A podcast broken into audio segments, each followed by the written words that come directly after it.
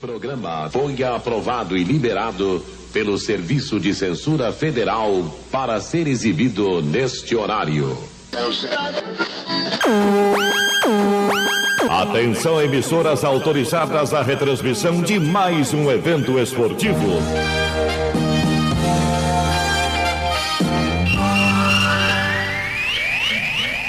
Rádio Arena Geral. Unidos para torcer.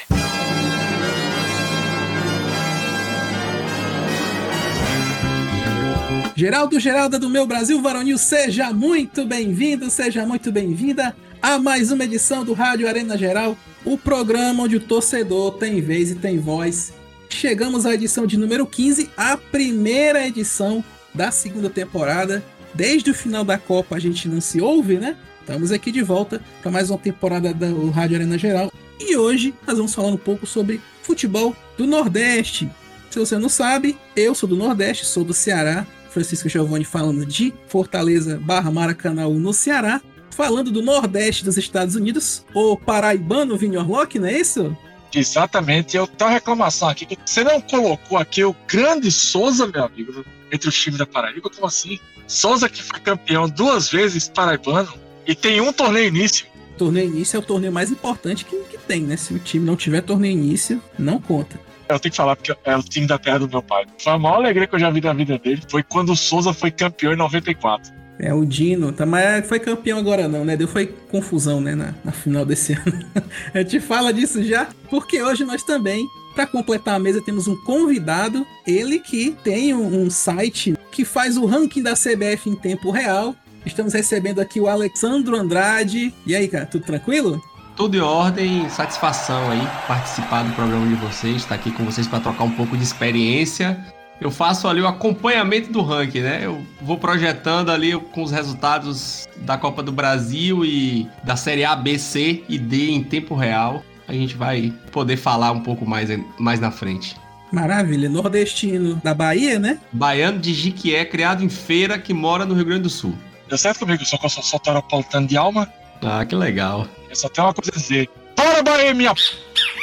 Ih, É isso olha lá. Domina a bola o Bahia agora no meio de campo. Vem, Talisca! Vem, Talisca!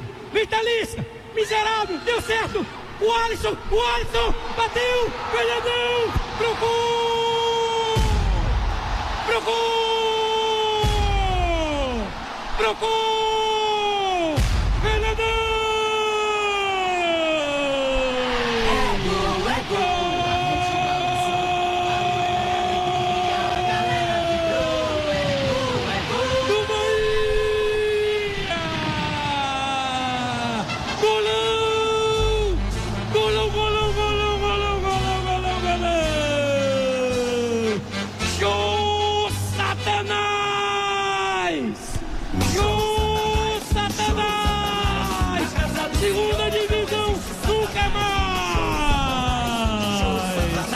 E hoje a gente vai falar do futebol do Nordeste. Não por coincidência a mesa é de nordestinos. Eu sou orgulhoso torcedor do Ferroviário, né? O Alexandre, né? Esqueci de falar na introdução. Ele é dirigente de uma embaixada do Bahia, não é isso? É, não é bem dirigente, né? Porque a embaixada hoje já é até formalizado, né? Durante a pandemia o Bahia acabou formalizando, faz, tem estatuto, tem uma regulamentação. A embaixada é um grupo de baianos aqui na região, né? Na, numa cidade, não especificamente aqui onde eu moro, que eu moro numa cidade muito pequena. Tem que ter um representante para falar com o clube. Então, esse cadastro é meu, né? Eu sou o representante, mas somos um grupo, né? Tem 14, 15 pessoas aqui que fazem parte da embaixada do Bahia RS. E o Vini, né? Que é, é da Paraíba. É de que região da Paraíba? João Pessoa, capital. Nascido e criado. Então, lógico que você é Botafogo, né? Não, eu sou Souza. Não, porque foi o único time paraibano que eu realmente eu fui ao estádio assistir. Tudo bem que o estádio era um estádio de várzea, lá no Cafundó do Juda, no interior da Paraíba. Eu assisti o Souza jogar, ganhar, eu nunca assisti o Botafogo jogar. E aqui a gente vai falar hoje sobre o futebol do Nordeste, o nosso entendimento sobre o futebol do Nordeste, nossa percepção, e comentar também, no fim, sobre a Copa do Nordeste, que é o principal campeonato regional, talvez, do mundo, né? Competição legal. Gostosa de ganhar, gostosa de competir, né? Bem legal. Porra, tava atrás de tu. Ei, lá ele. Tá atrás de mim. Não, tava toda desgraça lá. Oxi. Futebol no Brasil é importante, é o maior esporte do país, mas o Nordeste ele tem um, um que é especial, né? Porque além do esportivo, eu acredito que o envolvimento mais forte dos clubes aqui, pelo menos eles estão tentando, né? Com relação aos clubes do Sul. Sempre tem aquela coisa do misto, né? Debatido quando, por exemplo, um clube do eixo, né? Agora o pessoal aí do, do Rio de São Paulo vai escutar essa palavra muito aqui no programa. Os clubes mais importantes do país, quando vem para cá, né, tem toda aquela problemática do misto, né? Todo mundo sabe que eu também torço Palmeiras, mas se tiver um Ferroviário e Palmeiras, é lógico que eu torço pro Ferroviário. O Vini é sofredor do São Paulo, né? Precisa mencionar, realmente. Deixa eu sofrer a minha solidão. Tá na baixa, mas já teve momentos de alta. Mas o Alexandre, eu acredito que não tenha essa, esse lado misto, ou será que. Não, não, eu não tenho um segundo time. Mas assim, isso é muito forte. Eu tenho na minha família, né, originalmente, meu avô, que é o, digamos assim, o, o primeiro, né, na linha assim, de torcedores de futebol. Meu avô, ele nasceu antes, por exemplo, do Bahia ser criado, antes do Vitória jogar futebol profissionalmente, né? Então, assim, meu avô cresceu num ambiente que os times da Bahia, por exemplo, eles não competiam. Quando o Bahia nasceu em 1931, meu avô já era um adolescente que já acompanhava futebol pelo rádio e o futebol do Rio. Então, meu avô era flamenguista essa cultura ela vai se disseminando. Eu tenho muitos parentes flamenguistas, né? Eu tenho primos torcedores do Bahia, eu tenho primo corintiano, eu tenho primo flamenguista. Eu não gosto muito de como hoje boa parte de, das torcidas encaram essa situação assim. Eu tenho amigos flamenguistas, me dou super bem com eles. E pouco importa se ele torce pro Flamengo ou torce pro Bahia. Eu não quero obrigar ele a torcer pro Vitória, ou pro Bahia, ou pro Fluminense de Feira, ou pro um time da região, né? Cada um tem sua preferência e dá pra gente conviver bem de forma legal, né? Ele vai ter o sofrimento dele de ver o time uma vez no ano, ou às vezes nem ver. Eu sou torcedor do Bahia e moro no Rio Grande do Sul. Eu vejo o Bahia uma vez no ano também. Então, assim, o torcedor do Flamengo lá na Bahia sofre o que eu sofro, como torcedor do Bahia morando no Rio Grande do Sul, né? Hoje, se você quiser assistir, por exemplo, um jogo Fortaleza, por exemplo, vai jogar quinta-feira Sul-Americana, né? Torcedor do Fortaleza Claro, vai ter que tirar um caraminguá do bolso, mas tem como acompanhar o time dele, né? Na década de 80, só o rádio que fazia com que o torcedor do Ceará, do Fortaleza, do Souza, do Botafogo, do Bahia, do Vitória, acompanhasse os times deles, né? Claro que, como estamos falando de Bahia, né? Em 88 ele foi campeão brasileiro, não tinha como não mostrar os jogos do Bahia, nem que fossem os finais os próprios clubes não gostavam, né, da, do jogo televisionado, porque tirava o público e, e, a maior renda era a bilheteria, né?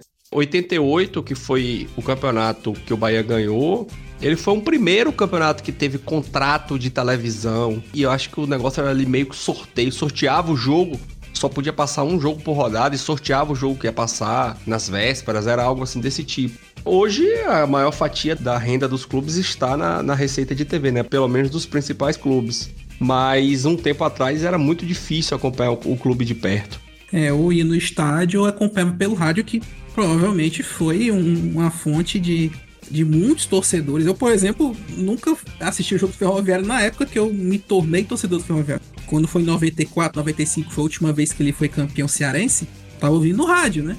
Apesar de estar tá começando a ser televisionado, alguma coisinha lá no, aqui na TV local. Hoje, os clubes, meio que por causa do contrato, né, estão já vacinados com relação a isso e estão se envolvendo mais com os torcedores locais, apesar de que quem tem mais idade, assim, é mais fácil ser torcedor de Flamengo, de Palmeiras, que é o meu caso.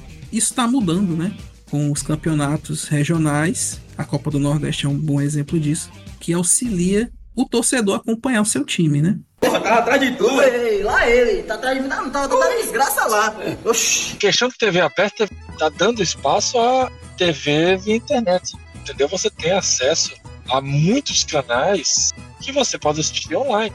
Isso traz um diferencial muito grande. Eu aqui fui assistir a Copa do Mundo. Eu odeio os narradores daqui. O que foi que eu fiz? Mesmo se eu estivesse assistindo na TV, eu colocava no mute, eu pegava a rádio jornal lá de Recife e colocava para ouvir, porque eu não ia ouvir os narradores. O esporte é um grande fator que mantém as rádios, principalmente as, as rádios AM, viva no Brasil. Eu já tô acostumado com isso, porque para poder acompanhar os jogos do Campeonato Baiano, por exemplo, eu tenho que acompanhar no YouTube, né? Que é pela TVE. Já tô acostumado a acompanhar o jogo com um certo delay. Eu não tenho Sky TV por assinatura, então eu tenho um Premier Play desde 2016. Então eu assisto os jogos do Campeonato Brasileiro pelo aplicativo. A TV aberta, apesar dela ser um canhão, porque ela abrange todas as camadas sociais, chega em todo canto. Algumas gerações, eu acho que a minha é uma delas, e as mais novas principalmente, estão migrando e saindo da TV e chegando no, no stream e nos canais, pro YouTube, essas, esse tipo né, de, de transmissão. Agora, uma coisa que vocês falaram mais cedo, que lá ainda quando eu estava no Brasil, quando eu era adolescente, eu não vi acontecer esse caso, esse, vamos dizer, esse paísmo que você não pode torcer para time de fora. Eu não vi isso quando eu era adolescente, não vi isso quando eu estava na Bahia. Eu só vi isso em um caso muito específico, Pernambuco. E o pernambucano que torce pro Sport Recife, esse meu amigo, é, é um fundamentalista. Ê, rapaz. eu posso falar porque eu tenho família que é, que é esportista. Eu vou dizer, eu foram os únicos que disseram, não pode ter que torcer pro time daqui. Não pode torcer para time de fora, não. É, eu acho que esse fenômeno ele se amplifica um pouco com as redes sociais, assim, onde as pessoas, de certa forma, têm menos pudor para poder ser agressivo, né? Nesse final de semana agora, o Grêmio veio jogar aqui em Caxias que é vizinho de onde eu moro, e o Alfredo Jaconi, que é o estádio do Juventude, estava lotado com torcedores do Grêmio. Né? Recentemente teve a final aqui do Campeonato Gaúcho, Caxias contra Grêmio, e tinha mais torcedores do Grêmio do que torcedores do Caxias. E existe dentro da, da cidade aquela coisa de, poxa, vocês têm time para torcer aqui, por que, que vocês estão torcendo para Grêmio e Inter? E se a gente for pegar isso e for colocando uma lupa cada vez mais próximo, o cara que mora em Caruaru não quer que o cara de Caruaru torça pelo esporte, entendeu? Tem que torcer pelo. a patativa lá, que é, que é de Caruaru.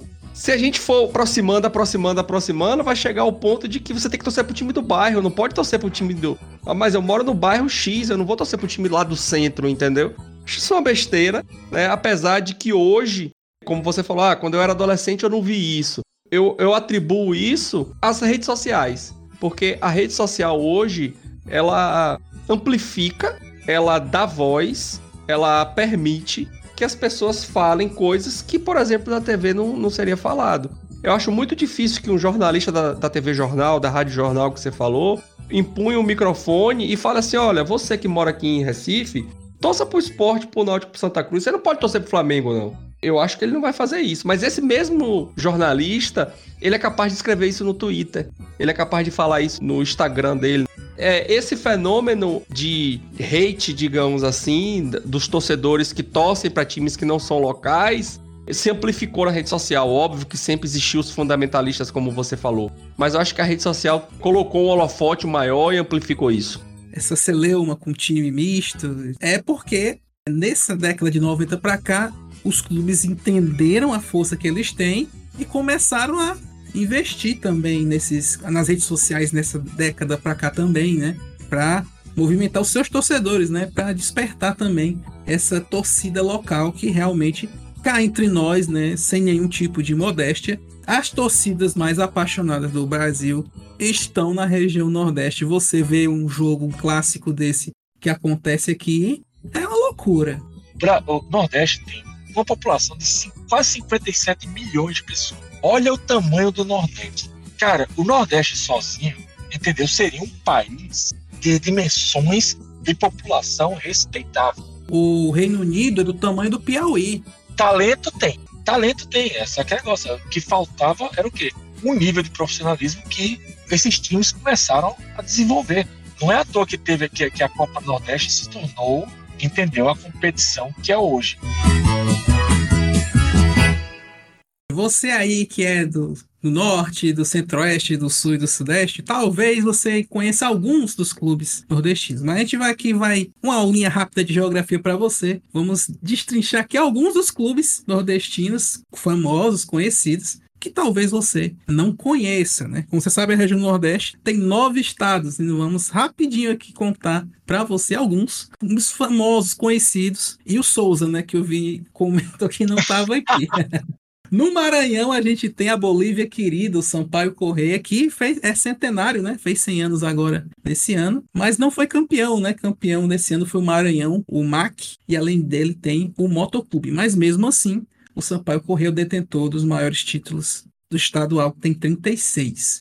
Vamos pro Piauí, ok? Que o Piauí nós temos o River, o Flamengo do Piauí, o Fluminense do Piauí e o Altos, mas o grande vencedor, realmente o maior vencedor do campeonato piauense é o River, com 31 títulos. Na verdade, são 32 agora, né? Porque quando a gente fez o roteiro, tava na final, né? O River Fluminense e o River foi campeão. Então são 32 títulos para o River. Você viu que tem Fla-Flu no, no Piauí, olha que, que beleza. O River Fluminense também, vou jogar Libertadores, mas teve jogo primeiro no Campeonato Piauiense. No Ceará, meu Cearazinho de açúcar, tem o trio de ferro aqui, que é o Ceará e Fortaleza, e o Ferroviário, meu time de coração. Aqui também está desatualizado o nosso roteiro, porque foi esse da final, né? Teve Ceará e Fortaleza agora, e o, o Fortaleza desempatou o maior número de títulos com 46. Agora é o Fortaleza, que é o maior vencedor estadual. E aí passamos para o Rio Grande do Norte, o Campeonato Potiguar tem dois expoentes, o ABC e o América, mas o ABC de longe tem a hegemonia com 57 títulos. O ABC está no Guinness Book com o maior vencedor do futebol mundial, né? Ele foi a equipe que levantou mais troféus no, no mundo. Ele é o maior vencedor de uma única competição. E é o maior vencedor de uma única competição, o Campeonato Potiguar. Paraíba, Vini, aproveita que a sua Paraíba chegou aí. Terrinha, Paraíba, nós temos hoje três expoentes que são o 13 Futebol Clube, o Campinense Futebol Clube e o Botafogo Futebol Clube. Eu sei, eu falei do Souza, mas é só. Isso aí é bairrismo familiar. Entendeu? Eu vou deixar uma menção honrosa aqui, porque tem um clube que chama-se Auto Esporte, não sei nem se existe mais, mas nos anos 80, anos 90, era um respeitável. Mas a hegemonia realmente do futebol paraibano fica com o Botafogo da Paraíba, time da capital, que tem, tem 30 títulos do Campeonato Paraibano. Pernambuco, né, um dos expoentes do futebol nordestino, Pernambuco sempre estava ali nos grandes clubes do Brasil por causa do seu trio também, o Esporte, o Santa Cruz e o Náutico, mas acredito que muitos de vocês é, é que estão escutando a gente sabem que existe o Ibis também, né, que é o conhecido pior time do mundo, ex-pior time do mundo, né? E o maior vencedor é o Esporte. Quando nós gravamos esse programa, é, não tinha acontecido o segundo jogo da final né, do Pernambucano desse ano. E então, por enquanto, o esporte tem 42, mas na edição aí vai dizer se o esporte foi campeão ou não, porque deu confusão, né? Inclusive, no, no primeiro jogo da final aí do esporte com o retrô. Para Alagoas, né? É, temos os dois clubes lá, o CRB e o CSA. O CSA já perambulou ali a elite e é o maior vencedor do futebol alagoano com 40 títulos, apesar que o CRB foi o campeão esse ano. E vamos aqui, Sergipe, né? Estamos chegando perto aqui do grande finale. O Sergipe tem dois times, basicamente, que é o Sergipe e o Confiança. E, por enquanto, quem tem o maior número de títulos é o Sergipe. O Gipão. Gipão. é, o Gipão, é o Gipão, o, o apelido do Sergipe. E na Bahia, né? A Bahia também esse número aqui está desatualizado no roteiro. Os expoentes da Bahia, logicamente, é a dupla Bavi. E o maior vencedor é o Esporte Clube Bahia, com 50, aqui está 49, mas o Bahia foi campeão esse ano, conquistando seu 50 título de. Eu tenho uma, uma informação aí. Principais campeões baianos, né? O primeiro Bahia, segundo Vitória, terceiro Ipiranga. É um clube que há muitos anos não ganha o Campeonato Baiano. É um clube que está voltando agora. Já voltou algumas vezes, vai e volta, né? Hoje, uma das pessoas que estão à frente do Ipiranga já esteve há algum tempo atrás. É o ex-goleiro Emerson, que foi goleiro do Bahia, goleiro do Vitória. Campeão da Copa do Brasil de 99 pelo Juventude. Ele é gaúcho, começou a carreira no Grêmio. É Emerson Ferretti. Comentarista esportivo também.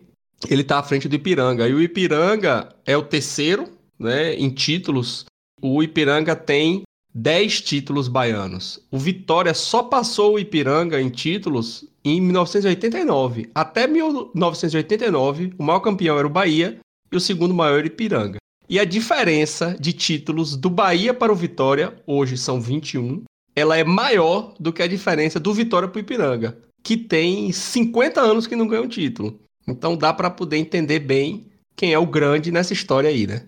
É, que a gente falou por cima de alguns clubes, né? mas tem muitos outros que estão disputando aí Série B, Série C, Série D, que a gente vai apresentando aqui para vocês. Por aqui no podcast, muita bola esses times aqui do Nordeste merecem respeito e admiração do resto do país, que, por que não dizer, né? Tava atrás de tu. Ei, lá ele. Tá atrás de mim. Não, tava toda desgraça lá. Oxi. Mas temos aqui um, um fatinho rápido, né? As 25 maiores rivalidades do futebol nordestino. Eu queria saber aqui de vocês se vocês concordam, tá? Essa pesquisa foi feita pelo site Verminoso por Futebol e colheu a opinião de 23 radialistas e blogueiros dos nove estados nordestinos, além de São Paulo, Rio de Janeiro, Minas Gerais e Rio Grande do Sul. E montou esse esquema com 25. O link vai estar tá no post do podcast, mas só vou citar aqui os primeiros, tá? Primeiro lugar, eu acho que é o esperado, né? Que é o Bavi. O segundo é o clássico das multidões, Esporte Santa Cruz. Esse eu não concordei muito com isso, porque o terceiro é o clássico rei, né? O terceiro clássico rei será Fortaleza. Eu acho que o clássico rei tá em segundo. Tem que ver de quando foi feito isso aí, isso né? Isso aqui foi. Ah, tá, tudo bem. 2015. Tem um tempinho já. Mas acredito que o clássico rei já ultrapassou aqui porque o Ceará e Fortaleza na temporada passada jogaram competição sul-americana, né? Libertadores e a Sula. Só o Fortaleza tá nessa. Que eu falei foi só um, um exemplo do, do, patamar que o futebol cearense alcançou, né? Que costumeiramente estão jogando competições internacionais. É também uma questão de tradição, porque por muito tempo era o expoente do futebol nordestino. Você tinha um time da Bahia e você tinha dois times de Pernambuco, porque ou era Náutico, ou era Esporte, ou era Santa Cruz.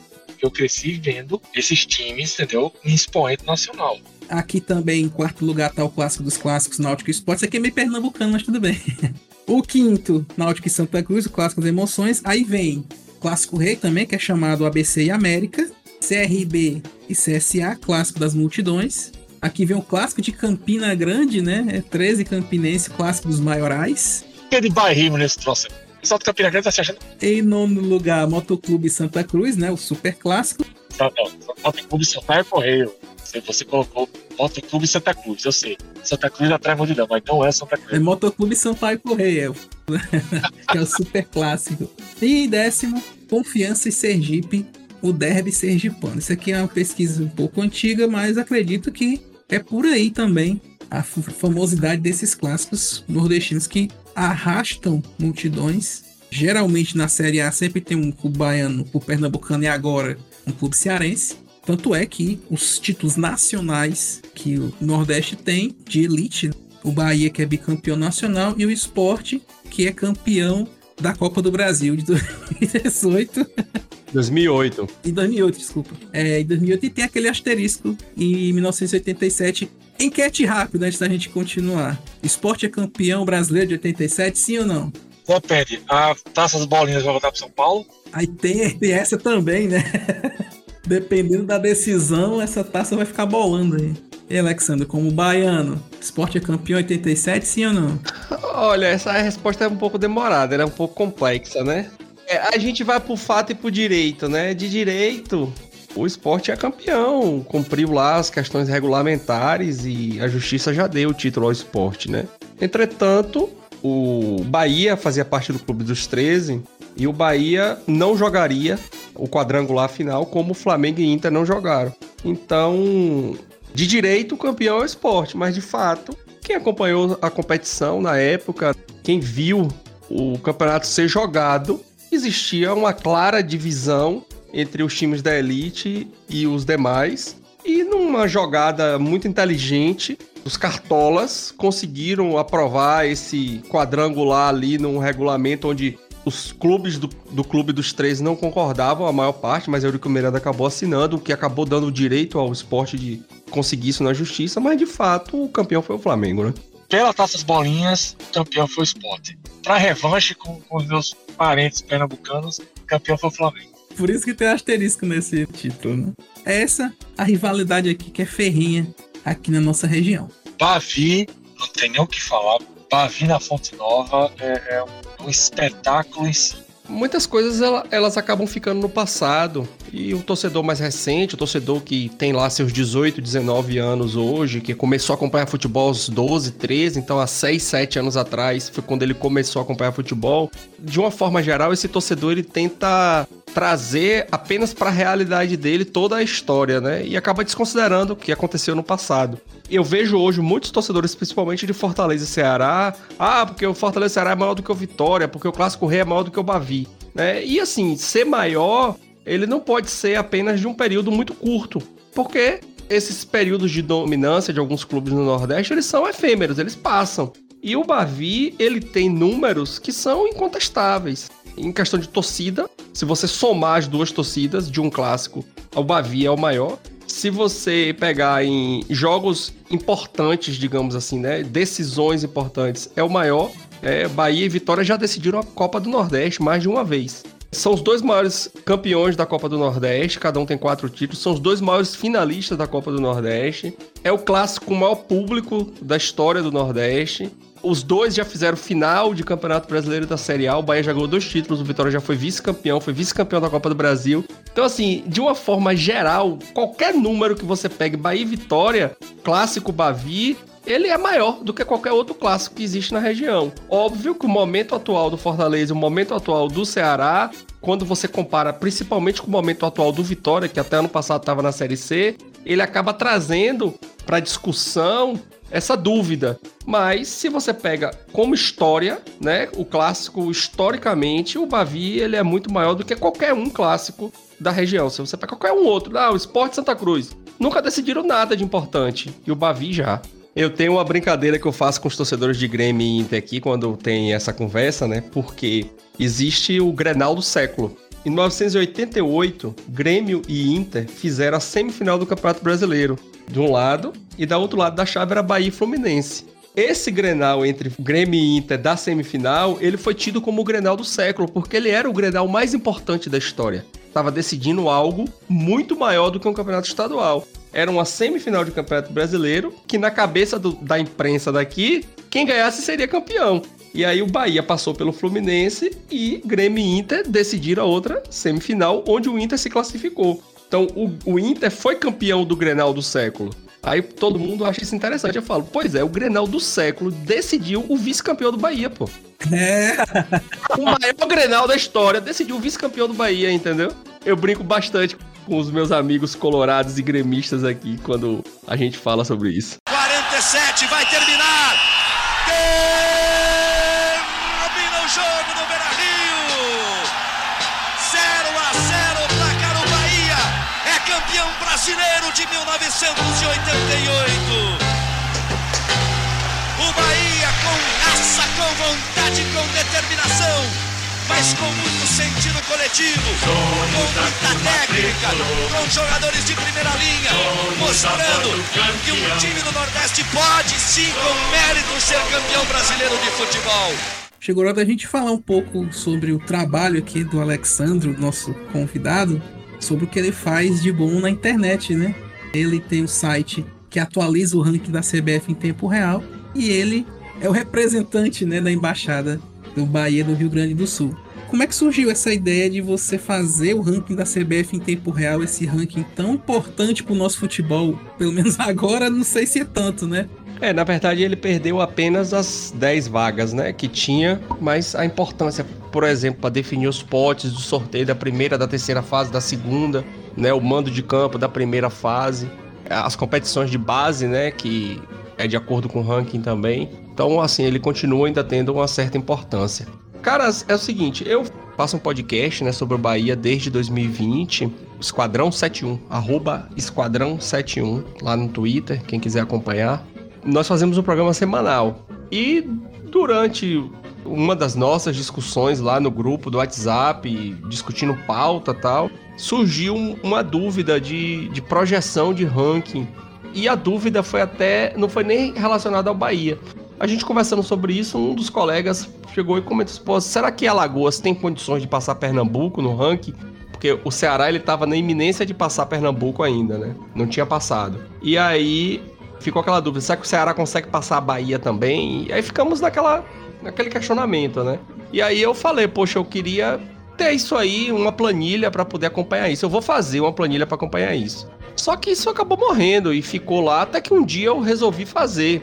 Em primeiro momento, eu falei com o Thiago Minhoca, que é daí do Ceará, né? Que é um estatístico comentarista aí do grupo Povo no Ceará, que ele faz esse acompanhamento, ele tem isso aí, ele publicava no Twitter dele. Conversei com o Pedro lá do Futebol Maranhão também, que ele também faz esse acompanhamento, para que se eu conseguiria com eles essa planilha, até me dispus a pagar por isso, a comprar a planilha na mão deles, para não ter o trabalho de fazer completamente, né? Mas os dois não quiseram compartilhar, é, alegando falta de organização ali, alguma coisa assim desse tipo. Me dou muito bem com eles, não foi má vontade, foi, acredito realmente na, na dificuldade deles ali de compartilhar um, um documento, alguma coisa que talvez não tivesse pronto ou feito para isso. E aí eu resolvi fazer, cara. Eu fui lá, peguei uma planilha da Excel um, um, sábado, sentei e comecei a digitar lá resultado de Campeonato Brasileiro, de primeira, segunda, terceira, quarta divisão, Copa do Brasil. Montei toda a base, fiz a planilha e aí eu projetei o ranking com a classificação atualizada. E compartilhei isso com alguns amigos, né? Botei uma planilha no Google Planilhas, compartilhei com alguns amigos. E aí eu já tinha feito o meu site profissional, né? Eu sou engenheiro civil, eu peguei essa planilha e resolvi colocar essa planilha dentro de um site. E aí coloquei lá dentro. Até então, tudo sem divulgar para ninguém, sem comprar domínio, sem fazer nada. E o pessoal começou a me cobrar a atualização disso. Aí ah, agora, como é que tá? Eu comecei a pesquisar sobre isso. Fui lá e descobri algumas fórmulas, escrevi alguns códigos para poder fazer como ele faz hoje, que atualiza, né? O Campeonato Brasileiro, ele tá lá, a rodada acontecendo. E se um time fizer o gol e subir na tabela, o ranking lá automaticamente atualiza. E aí eu resolvi compartilhar isso, compartilhava no meu perfil pessoal, inclusive, no Twitter. Resolvi registrar o domínio, registrei e aí começou a ter acesso, acesso, acesso, acesso, muitos acessos. Eu vi que dava para eu poder de repente monetizar, acabei monetizando através do Google AdSense. Daqui a pouco apareceu uma proposta para ter um patrocínio. Eu aceitei Daqui a pouco outra proposta, mais outro patrocínio fixo, além do, do, do AdSense. Resolvi criar o um perfil no Twitter, que o perfil é relativamente novo, né? De 2020, outubro de 21, próximo ali da atualização de, de 2021. E aí fui, e, eu, e é uma coisa que eu gosto de fazer, assim, é agreguei ao, a, aos públicos pagantes, que é uma coisa que eu gosto de acompanhar. Comecei ano passado a fazer isso, só do Campeonato Brasileiro. E aí, Saulo, lá do Glória e Tradição, né? Que é um podcast sobre um, é um, um programa de YouTube sobre o, o Fortaleza. Ele já fazia esse acompanhamento e aí ele falou: pô, eu já tenho aqui de todos os. Quem sabe ano que vem você acompanha todas as competições. Aí eu resolvi também fazer isso. Esse ano eu tô fazendo aí, acompanhando 45 times em todas as competições. E fui agregando coisas que eu gosto de fazer. Então, assim, quando eu coloco ali tabela da Copa do Nordeste, tabela da Copa Verde, é, resultados da Copa Verde, da Copa do Nordeste, Copa do Brasil, principalmente Copa do Nordeste e Copa Verde, porque são competições que estão um pouco escondidas, digamos assim, né? Então, o torcedor daqui do Rio Grande do Sul, ele só sabe de uma final, de uma semifinal, mas no dia a dia ele não tá vendo. Então eu aproveitei meu perfil, que é um perfil que tem gente do Brasil todo, para poder dar visibilidade a isso, né? E principalmente porque o perfil da Copa do Nordeste esse ano ele praticamente deixou de existir, né? Criaram um do zero. Então o que é que eu faço hoje? O que é que meu site tem? É o ranking da CBF atualizado em tempo real, né, a partir do Campeonato Brasileiro. Minuto a minuto, a cada modificação da, da tabela, ele automaticamente atualiza.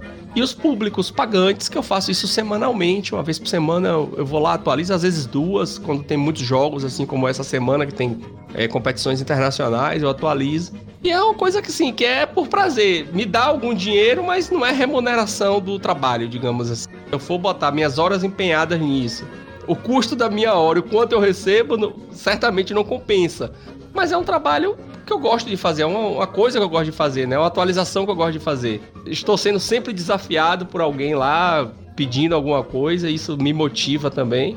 Então, se você conhece, se você acompanha ou se não conhece e quiser acompanhar, tiver curiosidade, né, lá no Twitter, arroba rank, CBF, no Instagram também, mas o Twitter é a, a rede de comunicação mais fácil, né? A gente pode se falar ali. Quem quiser pedir alguma coisa relacionada a esses temas aí, eu tô lá e gosto desses desafios, é, me motiva bastante. Como o, o Alexandre falou no começo, perdeu uma dessas funcionalidades que foram as vagas para a Copa do Brasil, que até a edição passada, os de... até essa edição, né? Até essa edição, a edição que está em curso, sim. As clássicas 92, 82 vinham quem vem da Libertadores, quem vai disputar Sul-Americano, dos estaduais e 10 desse ranking, né?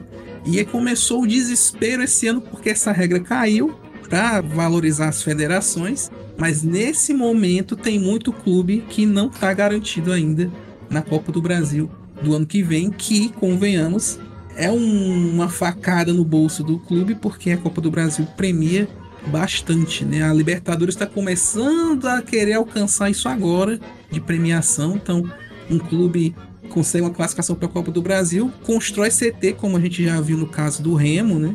Em anos atrás, o Afogados, né, lá de Pernambuco, tá em Gazeira, que construiu seu CT desclassificando o Atlético Mineiro da competição. Então, é uma competição sim importante e muito clube grande, inclusive, não é bullying, o Esporte Clube Vitória também não está garantido.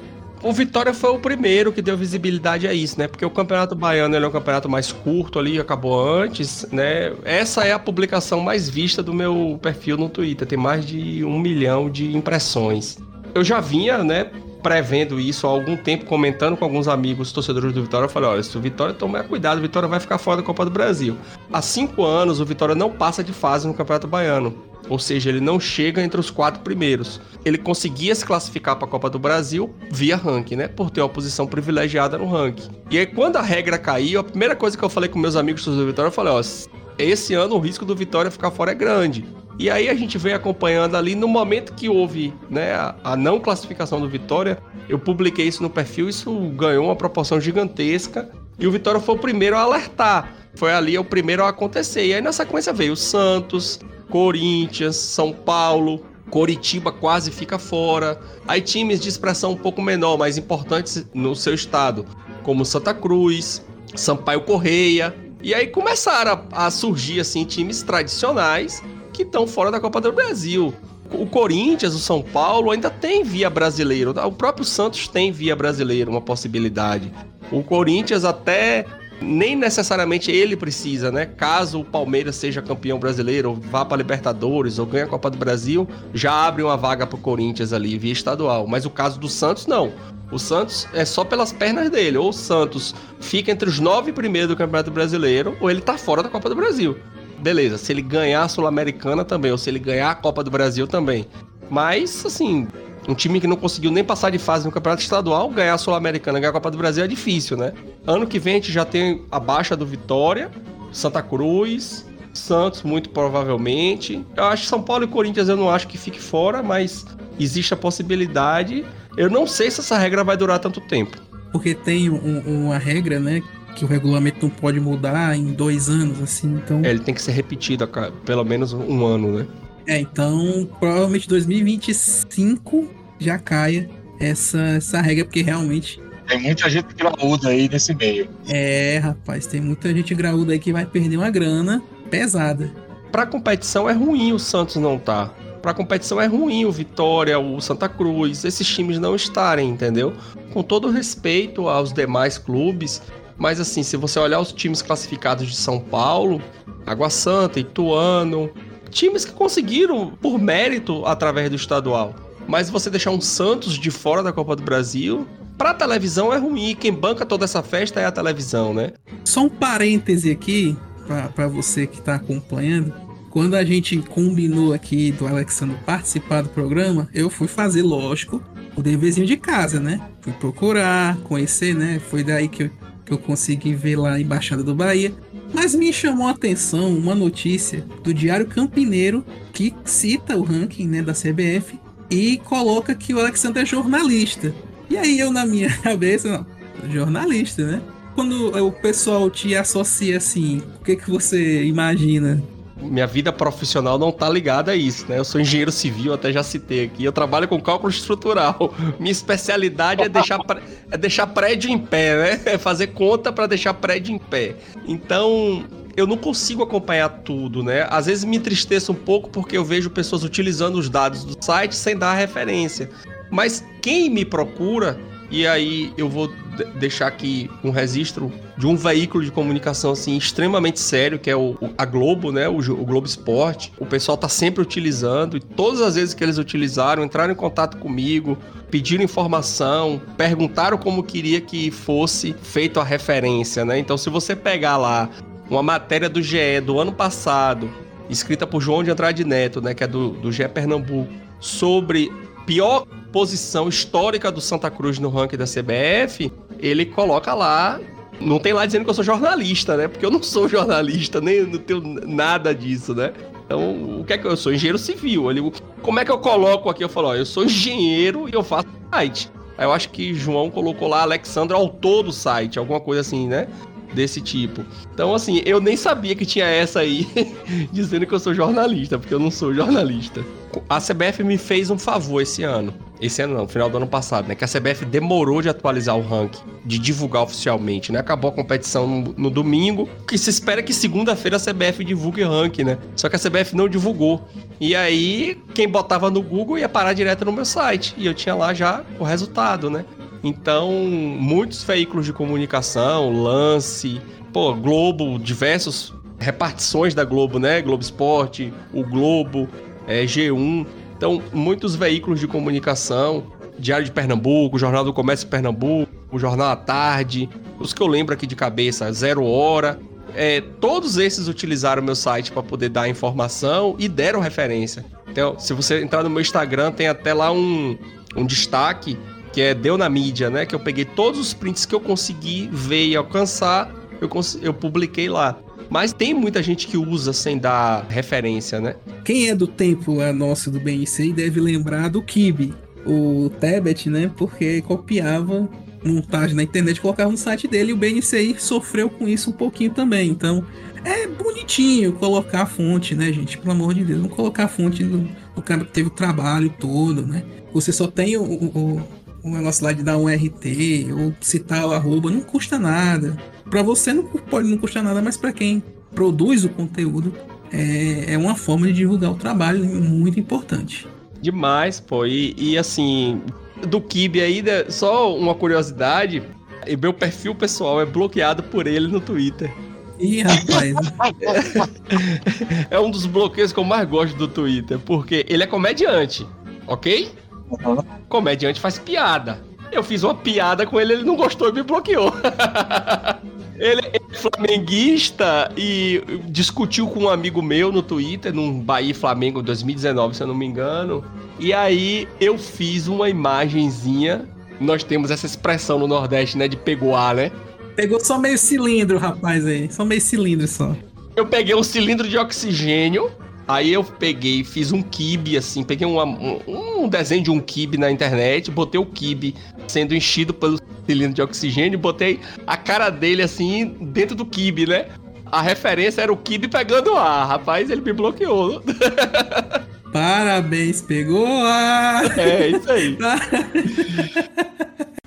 Parabéns, pegou ar! Parabéns, pegou ar!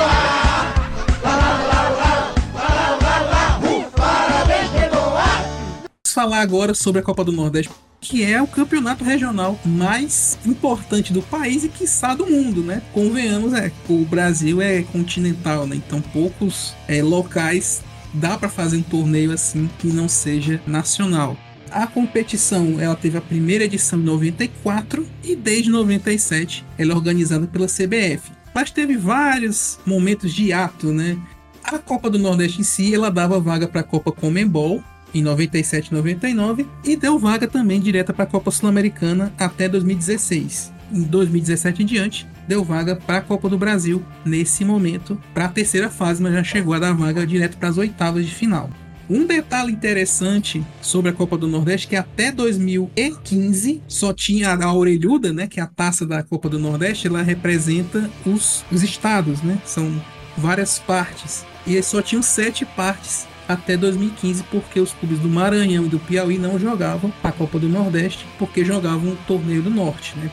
Isso faz com que o Sampaio, né, seja o único time campeão regional de duas regiões, né? Exatamente. O Sampaio foi campeão da Copa Norte e campeão da Copa do Nordeste. É muito inscrito dele esse Sampaio. e desde 2022, a Copa do Nordeste tem 36 equipes, sendo que tem a Pré-Lampions, né? Que o pessoal chama que é a fase preliminar da competição. Como o Alexandre já falou, o Bahia e o Vitória são os maiores campeões da competição com quatro títulos.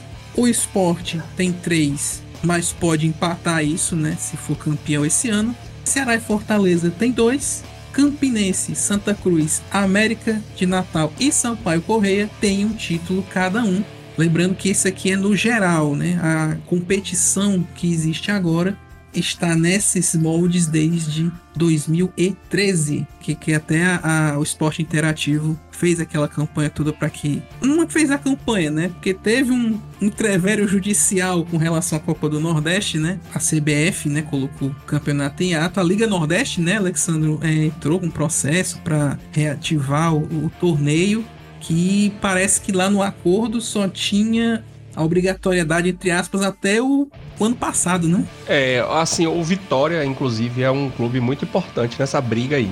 Se você for olhar, dois dos títulos do Vitória foi no momento ali mais difícil da Copa do Nordeste. Momento que clubes como Bahia Esporte, Ceará, Fortaleza até deixaram de participar.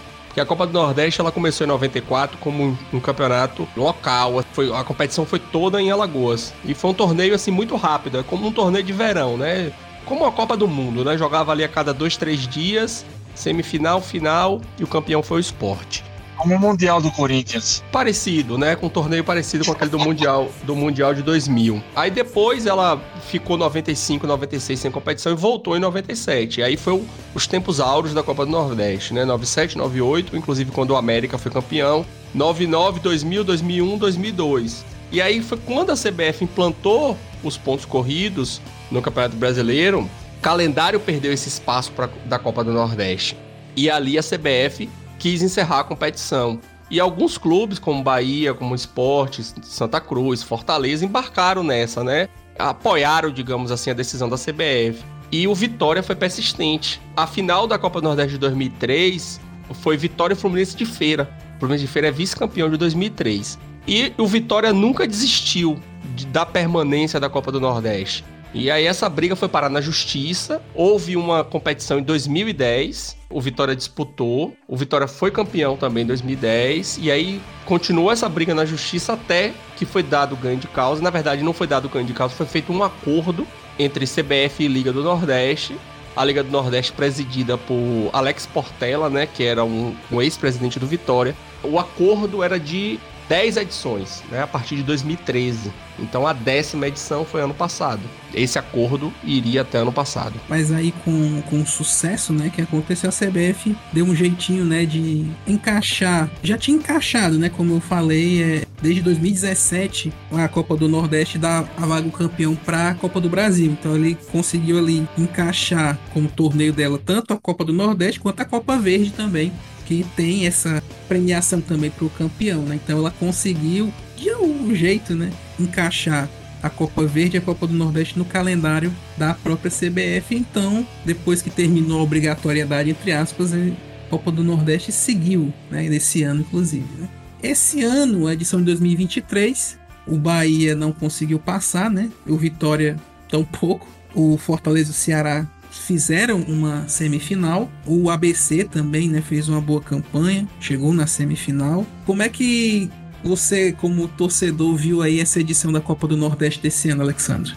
A competição ela, ela já está estabilizada, digamos assim. Né? Ela é uma competição que sempre é importante, né? Ela traz um nível de enfrentamento para os times mais elevado. Assim, antes o Fortaleza, o Ceará, só tinha o clássico como um jogo mais forte, né? O Bahia e o Vitória também só tinha o clássico. Então hoje, com a Copa do Nordeste, há algum tempo já, né, com a Copa do Nordeste, existe a possibilidade de medir forças com times de uma série até acima, como é o caso, né, de, de Fortaleza e Bahia, que estão na Série A. O Bahia tem um fato curioso na Copa do Nordeste. Desde 2015, na verdade, né? 2015 o Bahia foi finalista contra o Ceará e perdeu o título. Aí 16 ele caiu na semifinal pro Náutico, ou pro Santa Cruz. E de 17 para cá, ou o Bahia cai na primeira fase ou ele chega na final. Né? 17 ele chegou na final, foi campeão. 18 chegou na final, perdeu pro, pro Sampaio. Aí 19 caiu na primeira fase. 20 foi pra final, perdeu pro Ceará. 21 foi pra final, ganhou do Ceará. 22 caiu na primeira fase. E 23 caiu na primeira fase novamente. Ano que vem, Bahia na final já tá garantido, né? É, é, é, ou vai pra final, cai na primeira fase, né? Foi uma competição muito interessante de ver o ABC demonstrando força, sendo eliminado naquele jogo caótico lá na Ilha do Retiro. Não sei se, se a gente tivesse um jogo normal ali ou se aqueles primeiros 15 minutos do segundo tempo não tivesse sido dado naquela situação tão caótica, o resultado seria esse, né? Que, que aconteceu. É, o Fortaleza também fazendo uma competição muito forte e caindo num clássico, é até meio normal isso acontecer. Ceará também fazendo uma competição muito forte. Tá sendo uma competição muito interessante e, e, é uma final muito boa, uma final muito justa, né? De dois times que fizeram campanhas muito boas. Para outros times, ele dá a possibilidade de ganhar dinheiro, né? Um dinheiro que o estadual jamais vai dar, como o Atlético de Alagoinhas conseguiu se capitalizar e esse dinheiro vai ser importante, né? Para a disputa do Campeonato Brasileiro da Série D. É, distribui um pouco mais de dinheiro, fortalece os times menores e para os times maiores, além do título, oferece essa condição de lutar né, com times mais fortes. Foi uma competição. Todo mundo esperava que de repente fosse uma final Bahia e Fortaleza, por serem os times da Série A, mas é uma competição que vem mostrando que, em via de regra, isso não acontece. Ela vem sempre mostrando surpresa, vem sempre mostrando possibilidades para todos os times poderem sonhar, como o Sampaio, que chegou na final contra um Bahia de Série A e foi campeão dentro de uma fonte nova lotada, né? Mas assim, para o futuro, né? Como a gente falou, o contrato da CBF de obrigatoriedade, entre aspas, acabou no passado. Além disso, teve uma baixa grande, né, esse ano, que a Live Mode entregou, né, a transmissão da tomada da Live Mode, né? Entregou a transmissão, né, para quem quisesse pegar, no, deram um jeito lá, porque tinha, né, o tal do streaming a Nordeste TV que transmitiu ano passado, acho que uns três anos, né, que que tinha esse contrato e esse ano largou de mão, ficou só praticamente na TV aberta e na ESPN. Né? Para você, Alexandro, o que esperar do futuro do torneio, né? Agora que, pelo menos no momento que a gente está falando, não tem nada com relação a ano que vem, lógico que tá muito cedo, mas pelo baque que aconteceu no começo desse ano com a Live Mode entregando os pontos assim. Pode ser que a, o torneio perca o interesse assim do público de uma maneira geral? Olha, eu acho que não. É, o que aconteceu, na verdade, foi uma briga de bastidores, né? Entre CBF e Liga do Nordeste. Uma insatisfação dos clubes com a condução do presidente da Liga. O presidente é Alex, Alex Portela, ex-presidente do Vitória, que acabou renunciando. A Liga hoje está com o presidente interino, que é Tininho, né? Que é ex-presidente do Santa Cruz. É nessa briga de bastidores, a CBF acabou tomando a competição da Liga do Nordeste. Tomando, entre aspas, porque os clubes entregaram para a CBF, né? E a CBF garantiu aos clubes é, uma renda, um valor né, de cota mínimo. E contratos com SBT, com ESPN, são contratos longos. Contratos com patrocinadores são contratos longos, de dois, três anos. Então, assim, no horizonte de três anos, eu não vejo a, a, competição acabando, porque tem que cumprir os contratos com SBT, com ESPN, com patrocinadores. E seria assim um absurdo no momento que a CBF tem um presidente nordestino ele acabar com a Copa do Nordeste. Eu acho que ele não conseguiria voltar a morar em Salvador se ele fizesse algo desse tipo, O do né? Vitória ia querer pegar ele, né? É, todo mundo. É uma competição que todo mundo gosta, todo mundo quer, né? Salvador só não, meu. Ele vai poder pisar, colocar os pés no Nordeste. Como ele é baiano, né? Ele pode ficar sem ir em Fortaleza, ele pode ficar sem ir em Recife, mas Salvador ele não tem como deixar de ir, né? A família dele mora lá. Porque na hora que ele pisasse lá, meu amigo, no 2 de julho, já ia ter aqui, ó. Se planta aí, se planta. Eu tô sempre lendo ali regulamento de competição, acompanhando tabela tal. Para vocês terem ideia, a CBF esse ano publicou o ranking da CBF feminino com um erro tinha 12 erros no ranking da CBF feminino. Quando eu fiz o meu, eu não acreditei. Eu achei que eu tava fazendo errado. Aí eu fui para Pedro do Futebol Maranhão. Falei, velho, você já fez? Ele, eu não, não fiz ainda não. Falei, faça aí. Porque ano passado a CBF já tinha errado. E ele tinha corrigido, né? Aí eu chequei o meu com o dele e bateu certinho. Aí eu falei, pô, não estamos os dois errados. Eu acho que a CBF tá errado. E aí entrei em contato com a CBF e mandei para a CBF, ó, oh, tá errado. A CBF não, não tá não. Tá tudo certo. Aí eu insisti novamente, eu falei, olha, revisem, porque tá errado. E eles levaram quatro meses para responder. Caraca. E, e, a resposta veio dizendo, é, realmente você tava certo, nós que erramos. Então a gente vê agora a série C não começou, a série D não começou, por atraso em divulgação de, de tabela, né? Porque você tem que ter ali 60 dias antes e tal. E não fizeram o arbitral. A CBF tá uma bagunça. A CBF é uma bagunça e depois da saída de Manuel Flores da diretoria de competições ficou uma bagunça maior ainda. Então, aquelas reclamações que nós tivemos de, poxa, deixou para fazer a tabela em cima da hora, a tabela tá bagunçada, ela não é só com a Copa do Nordeste. Ela é com o Campeonato Feminino, é com o Campeonato é Sub-20, é com a Série C, é com a Série B, é com a Série A, é com a Série D. Então, assim, eu acho que é mais falta de organização da própria CBF do que uma má vontade que venha fazer a Copa do Nordeste sucumbir, entendeu? É errar desse jeito. Uma coisa que é ela que tem que fazer, né? Por mais que o Alexandro faça porque gosta, né? É uma coisa que ele gosta de fazer. Uma pessoa que, que faz isso, não digo por hobby, né? Porque acho que já deixou de ser hobby há muito tempo. Mas assim, uma coisa que ele faz porque gosta ele tá corrigindo uma pessoa que é paga para fazer. Isso beira um absurdo, né? levando em conta que é a Confederação Brasileira de Futebol, que deveria ser um, um expoente nesse caso, né? E aí querem me trazer treinador estrangeiro, né, CBF? Pelo amor de Deus, né? Para fechar aqui o assunto Copa do Nordeste, final aí, você vai ouvir esse programa já tendo passado o primeiro jogo da final. Ceará Esporte, quem vai ser o campeão desse ano da Copa do Nordeste? Ceará. O Ceará? Eu faço essa aposta em homenagem a todos os meus parentes pernambucanos. Eu percebi que você realmente não gosta do Esporte Clube do Recife. Atenção, recifenses estão escutando. Não é o cearense que tá dizendo, viu? É o paraibano. Tem que deixar isso bem claro. Porque tem uma celeuma grande de Ceará e, Pernambuco, que pelo amor de Deus, né? E para você, Alexandre, quem que você acha que vai ser o campeão? Ceará ou Esporte? Olha, eu acho que vai ser uma, como as últimas, né? Eu acho que vai ser a final disputada, dois jogos bem, bem difíceis. Eu vejo o esporte num momento melhor do que o, o Ceará.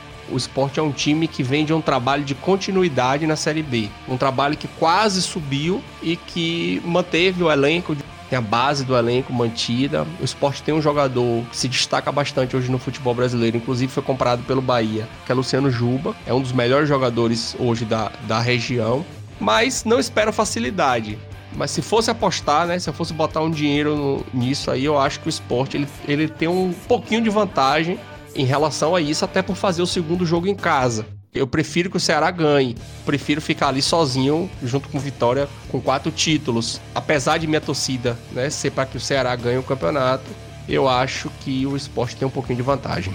É, já eu, como cearense, obviamente, tenho a, a, tendência de torcer para o Ceará, mas o esporte tem um time no meu entender, melhor. Eu acho que é um dos melhores ataques do país. É, junto com o Ceará também, um dos favoritos a subir, né? Da, da Série B para a Série A no, no começo, né? Isso. Posso trazer uma informação? Diga lá. A última vez que a final da Copa do Nordeste não teve um time de Série A disputando foi em 2015. Eram dois times da Série B, Bahia e Ceará. Ceará foi campeão em cima do Bahia, acabou a Série B em 15 e o Bahia em décimo. A última vez que dois times de Série B disputaram a final da Copa do Nordeste, nenhum dos dois subiram. E quase cai, no Ceará eu lembro desse ano. O título da Copa do Nordeste ele tem esse poder, o poder de iludir. É, o Bahia de 2021, campeão da Copa do Nordeste, caiu na Série A. O Fortaleza, campeão da Copa do Nordeste do ano passado, passou o primeiro turno todo na lanterna da Série A. É, o Ceará, campeão de 2015, quase cai. O Sampaio, campeão de 2018, se eu não me engano, caiu ou ficou perto de cair. Então acho que o campeão da Copa do Nordeste desse ano que abra bem o olho aí, porque ganhar a Copa do Nordeste não é sinal de que vai ter um segundo semestre próspero, não. Mudou de ideia, Vini?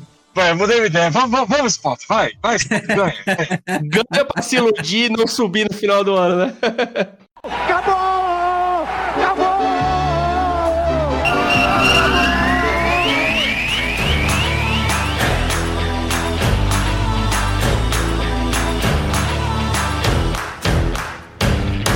Beleza, gente, estamos encerrando aqui o nosso programa. É a primeira edição do ano, né? A primeira edição da temporada. Você pode ir lá nas nossas redes sociais, no arenageral.com.br, nosso site, no arroba arenageral no Twitter, no Arena Geral BR no Instagram, deixar lá o seu pitaco, o que você quer ouvir nas próximas edições do Rádio Arena Geral, o que você gostaria que mudasse, o que você gostaria que tivesse, para que o nosso programa seja sempre cada vez melhor. Lembrando que o programa é quinzenal, então daqui a 15 dias teremos uma nova edição do programa. Só um recadinho rápido aqui. Nós temos uma parceria com a Combo Conteúdo que está em mudança, né? Tá mudando o seu site lá. Não está sendo mais comboconteúdo.com, está mudando lá, fazendo um novo portal. E enquanto isso, as publicações da Combo estão sendo jogadas no YouTube. Por que estou dizendo isso? Porque como o Campeonato Brasileiro começou, o AG Placado Brasileirão, que é o nosso podcast de resumo do Campeonato Brasileiro, está lá no canal do YouTube do Esquias. Vai estar no nosso site e lá no canal do Esquias. E não sei quanto tempo vai durar essa reforma, por assim dizer, mas em setembro já está confirmado, viu, Vini? Segunda temporada do AGBO. Oh, yeah. A AG Boloval volta em setembro para falar de NFL e nesse mesmo esquema no novo portal e também no canal do YouTube do Esquis. Esses são as nossas produções podcastais aqui na Arena Geral.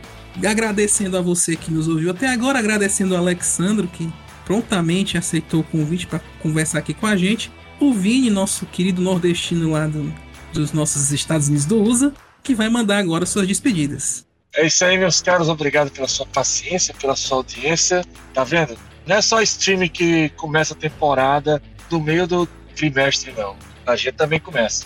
É, segue o padrão, né? Temporada de, de estreias.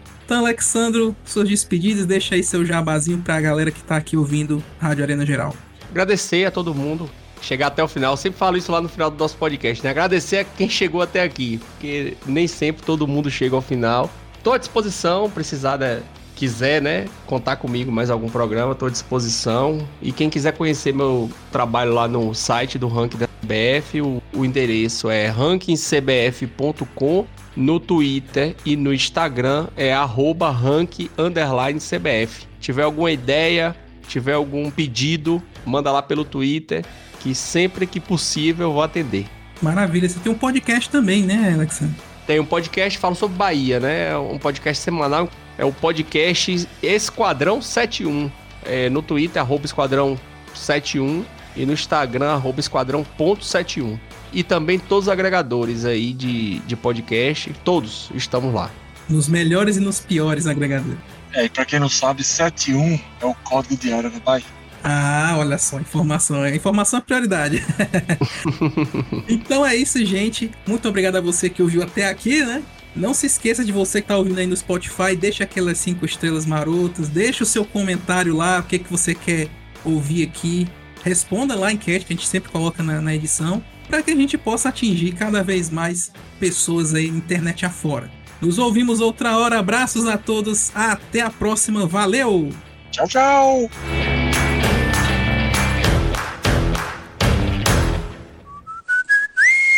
Ah tá, o vizinho flamenguista. Tem algum Flamengo tá jogando hoje não, né?